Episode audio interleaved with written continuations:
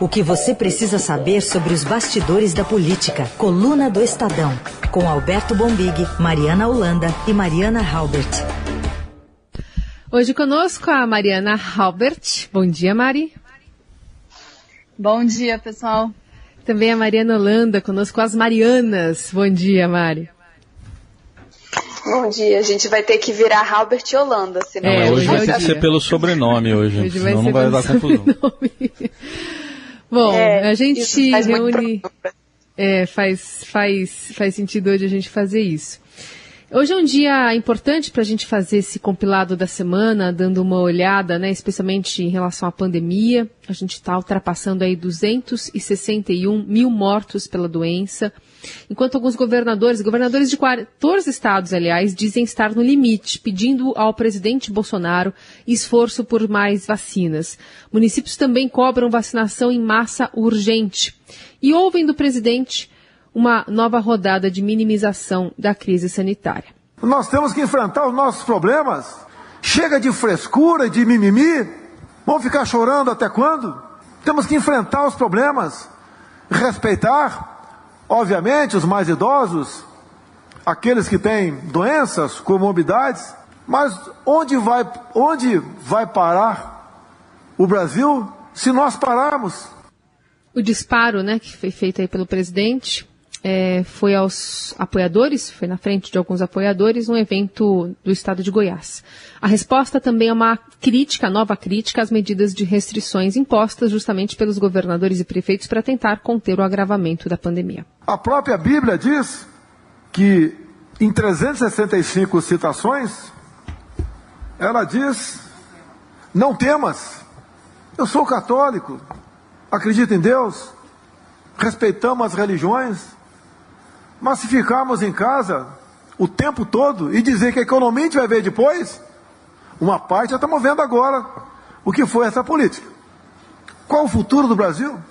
Horas antes, o presidente esteve em Uberlândia, Minas Gerais, onde também criticou é, a questão envolvendo as vacinas. Né? Quem está pedindo imunizante, ele deu essa resposta.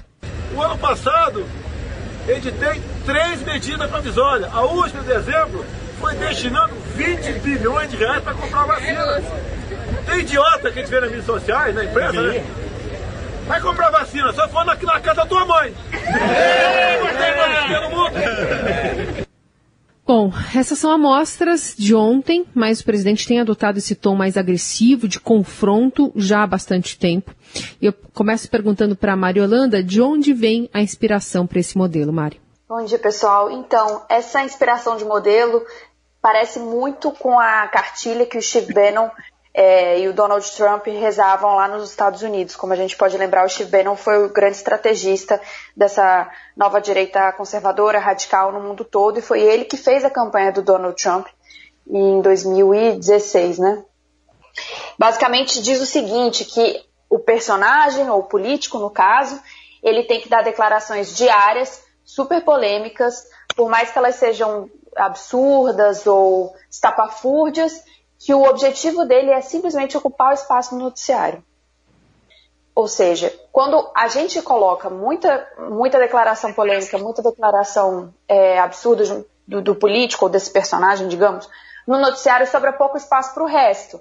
E o resto, no caso, aqui no Brasil, a gente sabe qual que é. Vacinação lenta, as pessoas estão morrendo, a gente está batendo diariamente o recorde de mortes é, pela Covid-19.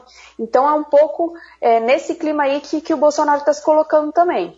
Como foi no começo da pandemia. Muito político está lembrando, muito governador falando, nossa, está parecendo que a gente está voltando para março de 2020. Abril de 2020, quando o presidente também estava é, raivoso, digamos. É só para registrar também que essa declaração sobre os idiotas foi dada em Uberlândia, como disse a Carol, Uberlândia é uma cidade, enfim, uma cidade, uma das maiores cidades aí de Minas e está em colapso com a pandemia. O prefeito lá já disse que a cidade está um caos, está tendo que transferir pacientes para Alfenas, né? Tem todo essa, esse contexto também de onde ele, não é só o que ele disse, é onde ele estava, ignorou completamente esse colapso lá em Uberlândia. Albert, a gente tem também é, essa fala do, do presidente no momento em que ele tem observado é, uma crítica forte, né, uma pressão de prefeitos, de governadores que assinaram mais uma vez uma carta, estão pressionando mesmo o, o presidente, que tem devolvido a conta para os governadores em relação a ICMS, mas recentemente agora também o PIB, né? É verdade. É, da mesma forma que a Mari estava falando antes, isso faz parte dessa estratégia do presidente Jair Bolsonaro de tentar se descolar dos problemas, né? Ele tem, ele jogou essa, o resultado do PIB, embora tenha sido até comemorado, porque não foi tão é, ruim quanto se esperava, mas ele jogou a conta um pouco para os governadores e voltou a culpar a questão do fechamento de comércio, né, do, da paralisação das atividades, de, principalmente dos serviços, e voltou a jogar isso na conta dos governadores. É, claro, né? O PIB é composto por tanto pela pela, pela produção dos estados, dos municípios, mas principalmente pela produção da União. Então, assim, não faz sentido ele colocar a culpa somente nos outros, né? Ele precisa começar, o presidente precisa começar a arcar também com a sua parte no que, no que cabe desse resultado. Agora, isso faz parte, sim, desse, dessa estratégia de tentar dividir a culpa e eu diria até um pouquinho mais de tentar jogar mesmo a culpa para os outros entes, para tentar tirar do próprio colo, até porque ele tem é, criticado bastante né, essas medidas de fechamento, de, de paralisação mesmo. E ontem mesmo o, o, governador aqui de São Paulo, João Dória, na contramão do Brasil, anunciou um PIB de São Paulo crescendo, né? 0,4% em 2020. Então também tem essa retórica em jogo, né? Ah, é verdade. Isso surpreendeu e eu acho que pegou, é, chateou o pessoal aqui de Brasília, porque, como a gente tem visto desde o início da pandemia, o presidente Bolsonaro tem polarizado bastante com o governador João Dória por enxergar nele um adversário para 2022, né? O presidente Bolsonaro nunca é, escondeu é, o desejo dele de concorrer à reeleição, então ele tem feito muitas, muitas das ações já mirando no ano que vem, nessa disputa.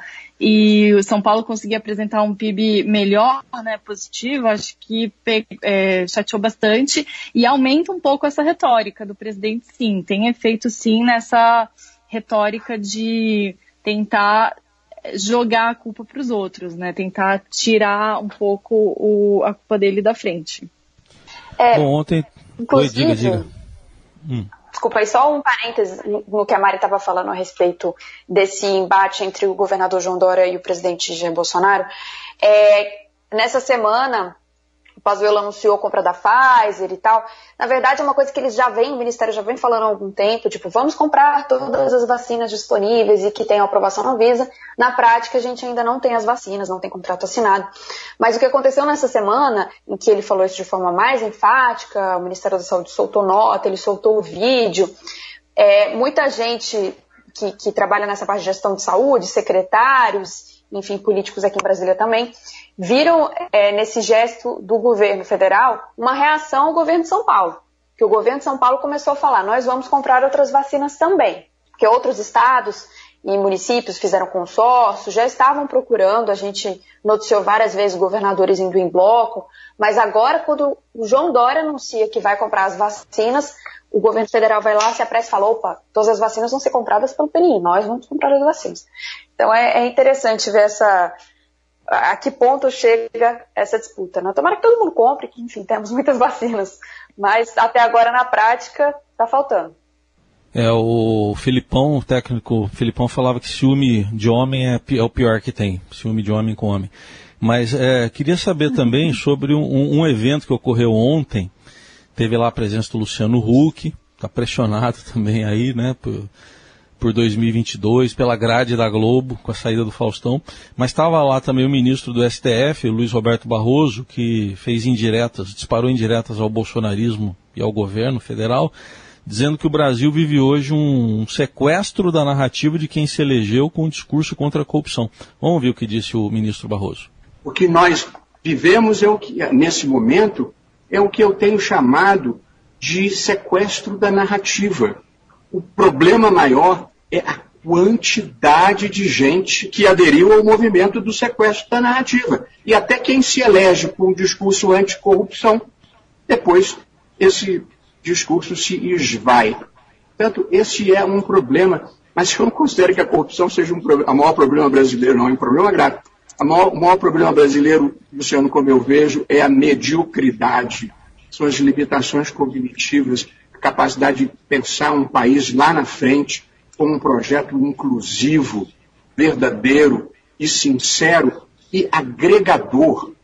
Tá, e o ministro Barroso, mais uma manifestação, né, Holanda? Teve, por exemplo, o ministro Alexandre Moraes voltando a dizer algo que o Supremo já tinha publicado lá em janeiro no seu próprio site, que eh, não tem essa história espalhada aí de maneira mentirosa de que o Supremo tirou poderes do governo para agir na pandemia. Tá, é bem clara a decisão que é uma competência concorrente entre estados, municípios e o governo federal. Em Holanda. É, exatamente. Opa, tô aqui. Tem um, uma demorinha, um delayzinho. É, o que eu achei interessante, um pequeno parêntese da fala do ministro Barroso, né, com a capacidade de criticar de forma elegante, né? Dá até umas frases de camiseta, assim. É, enfim, mas foi uma indireta do, do bem, né? Como o pessoal fala, da, a carapuça deu para servir muito bem. O que o ministro Alexandre também falou é uma coisa que a gente escuta muito aqui por Brasília e que irrita bastante os governadores. Ontem é, eles também voltaram a soltar uma nota, uma carta, que nem a gente falou no começo do programa, é, pedindo pelo amor de Deus vacina. Nos, nos bastidores eles falam, olha, essa é a pior narrativa que tem. Ele pegou uma decisão do Supremo que é clara para todo mundo e de fato reverteu a história, como se ele não tivesse qualquer responsabilidade sobre é, a vacinação ou sobre o combate à pandemia, isso estivesse só com os governadores e prefeitos. Na verdade, é uma gestão compartilhada, né? Com mais responsabilidade para a União.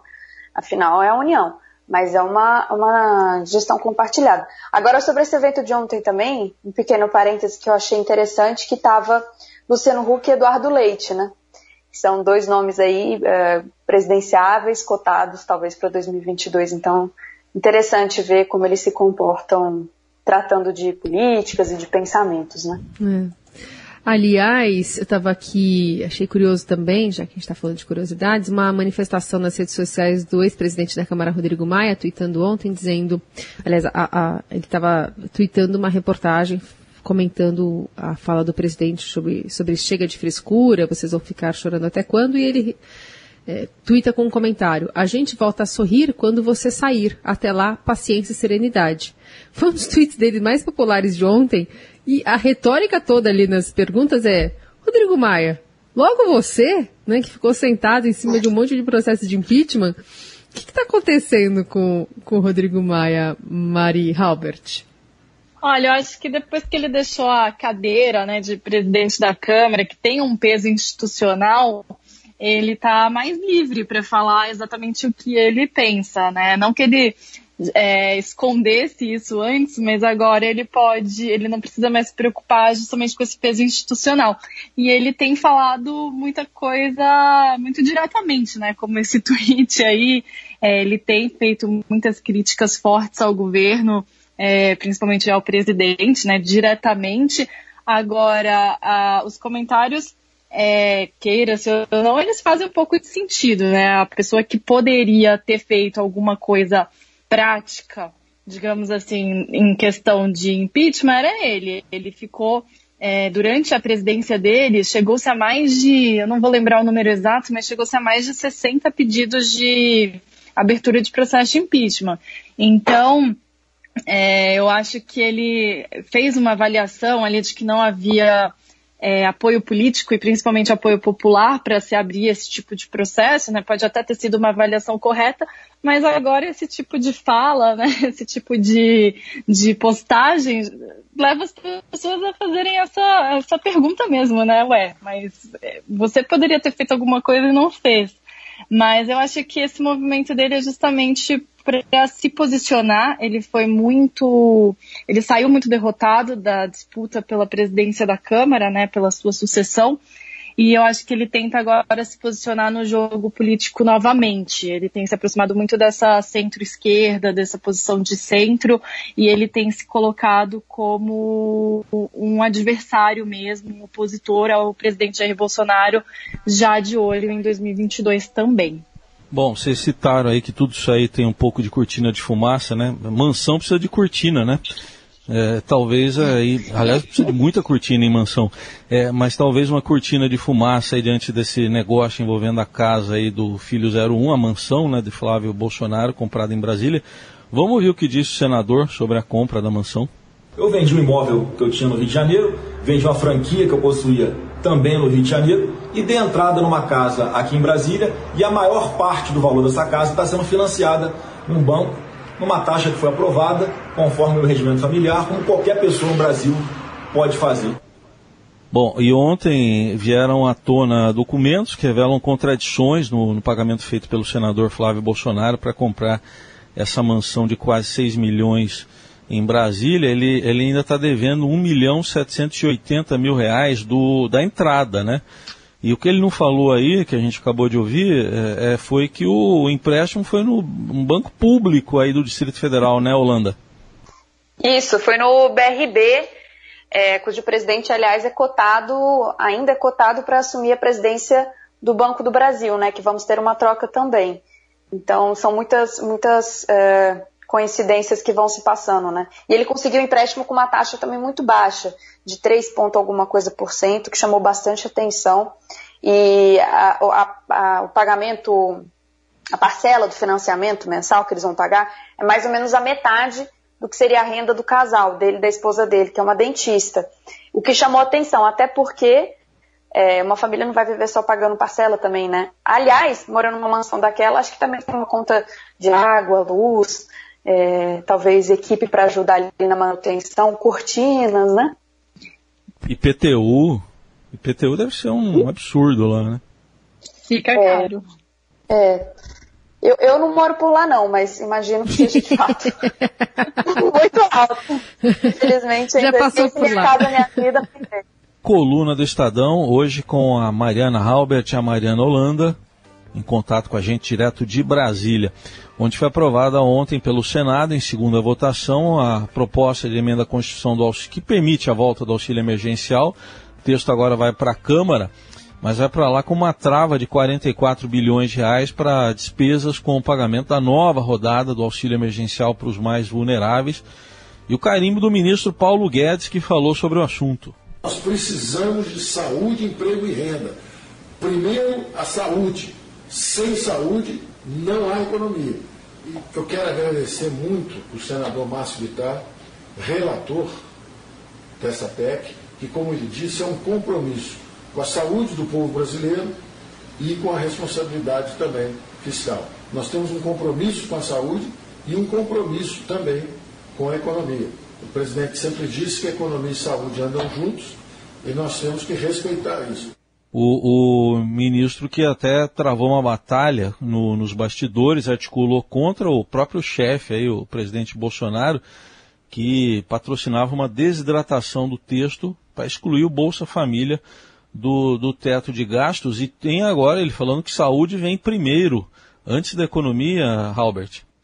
Pois é, é uma mudança aí de retórica, né, como a gente estava dizendo antes, em relação ao presidente Bolsonaro.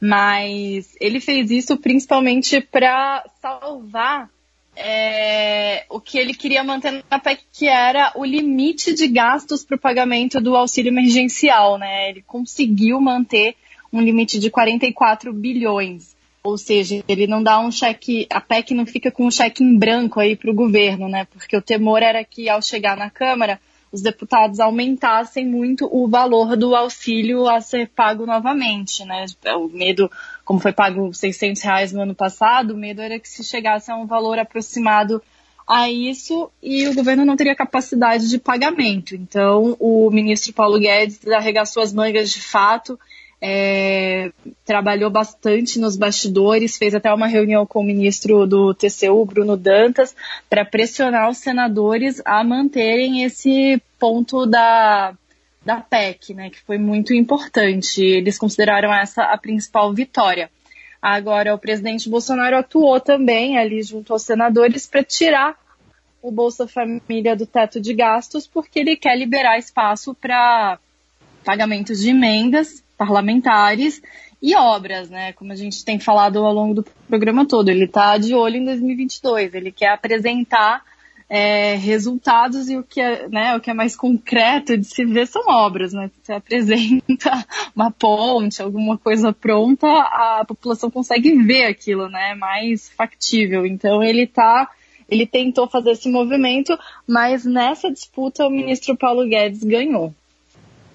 Bom, e tem uma outra disputa que é a que está colocando dinheiro na conta dos militares, das Forças Armadas, né? Isso o ministro Paulo Guedes não queria, mas foi aí uma brecha aberta para ampliação de verbas carimbadas é, para receitas atreladas às Forças Armadas. Qual que é o grande temor por trás disso, Mário? É, na verdade, eu também queria lembrar que essa não foi a primeira vez que teve certo benefício, certo aceno para os militares, né? Ano passado a gente teve muita discussão é, sobre o orçamento da defesa e da educação para esse ano. O governo chegou a mandar um orçamento maior para o Ministério da Defesa e depois teve de recuar e recompor o Ministério é, da Educação.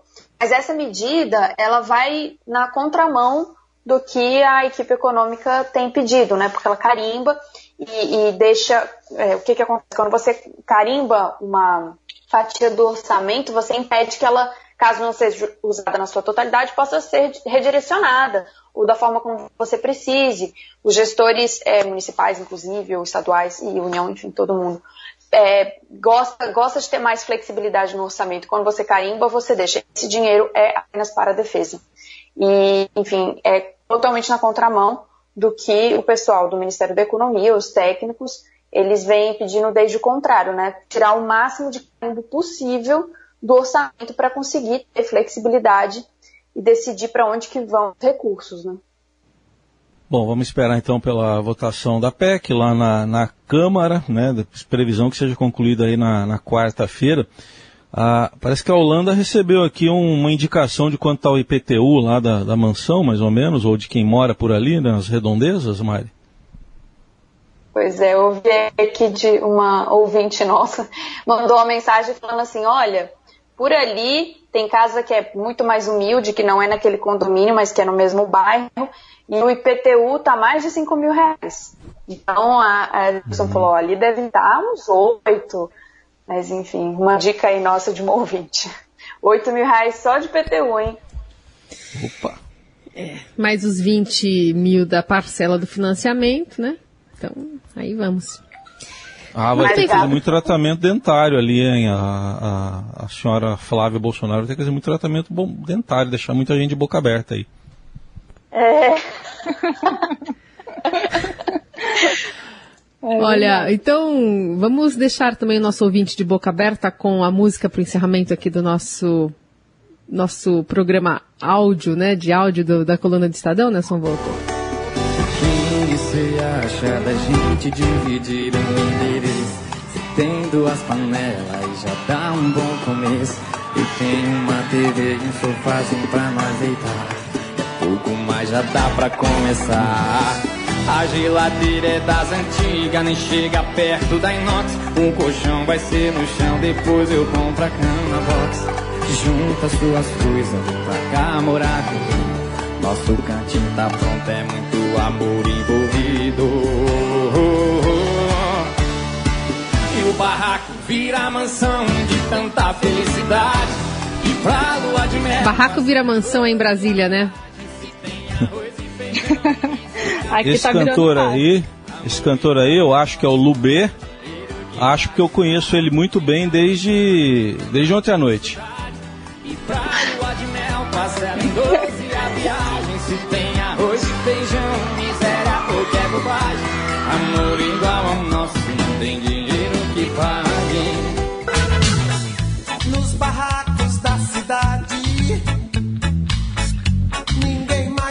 Temos ele, temos Gilberto Gil, né? Com Barracos da Cidade. Falando então sobre moradias neste, neste finalzinho da coluna do Estadão. Agradecendo sempre a participação da Mari Halbert e da Mari Holanda na participação de hoje aqui. Semana que vem tem mais, meninas. Obrigado, pessoal.